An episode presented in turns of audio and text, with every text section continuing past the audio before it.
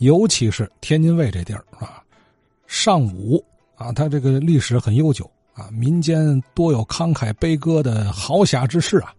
那老胡同里年轻人，你不练练盾子，不练练杠子，那怪不好意思的是吧？摔跤对吧？把式、武术风靡京城，武术名家一代宗师天津卫可多了去了。最后还是九零后的年轻听友焦阳要说说他的师爷。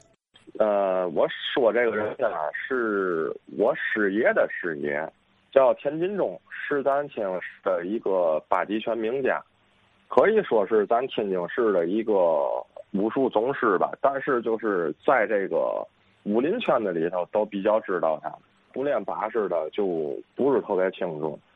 他是一九一六年二月十三日出生于河北省沧县田庄，后来呢，他就是跟随他的叔伯到的咱天津，他们家里就在天津置下了产业了。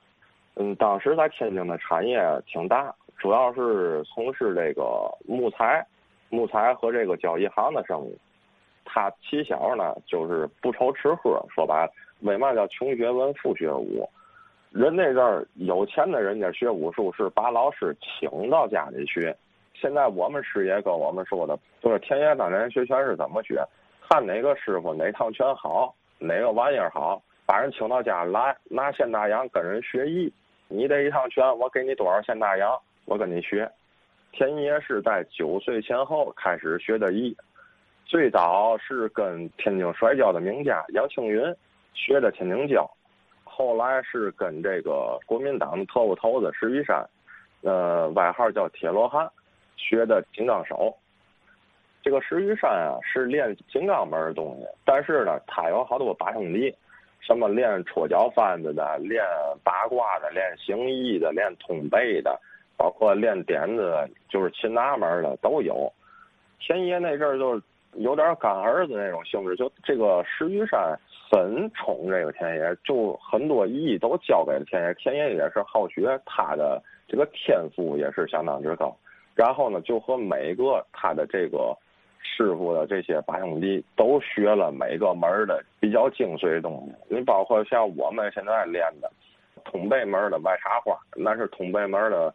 三十六手秘不传人，那在我们这儿就是摇胳膊，就是基本功。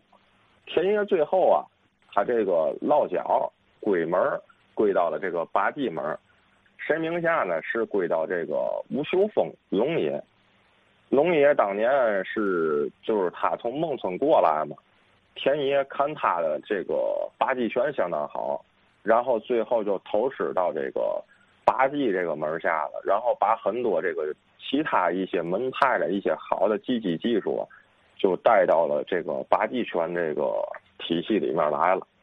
天津市来说，八极拳的传承是比较广的，因为当年啊，这个龙爷龙爷就是这吴秋风在天津传艺的时候，最早是在南开花园，后来呢又到了西固公园。南开花园这帮徒弟呢，就是以田爷为首的这一帮，都是基本上都是大少。你想那个年代在木材厂。据我师爷说，田爷三十五岁之前就没上过班人家家里有产业。但是呢，这个田爷啊，这个人特别乐善好施，心量特别大。包括像他有这么几个事儿，当年他和那个呃杨庆云单挑渤海大厦，还有在那个南市打日本兵出了这个人命，还有包括和这个蒋介石的干儿子。那个梨园的李老板打过群架，动过手。后来呢，就是俩人就化敌为友，并互相换衣。就是我们现在练的有一趟拳叫一趟钩，那据说就是和厉老板换艺得来的。呃，还有一件比较有名的田爷的事儿，就是呃七九年在广西南宁举办的这个传统武术观摩大会。这个可以说是中国武林，就是当代史来说吧，应该是最后一次去的人都是宗师级别的人了。到了这个田爷晚年时期吧，担任这个天津八极拳联合研究会的名誉会长。在这期间呢，就是八三年之后，他一直在这个南开武馆，就是担任主教练。当时说小孩现在也得五十多了吧。很多家长又送到这个武馆去学拳。跟他一块去教学的呢，就是我现在的师爷申家瑞，包括已故的一位师爷王万举，还有现在还在世的孙振尧啊，还有像唐演义呀这些师爷，就是说看他们练功夫，就真正能感受到这个传统武术这个东西，它不是说不能打，只不过是嘛这些老人们呀，总有一个概念是什么，就是人外有人，山外有山。呃，天津的传承，当然了，还是以咱这个天津为主。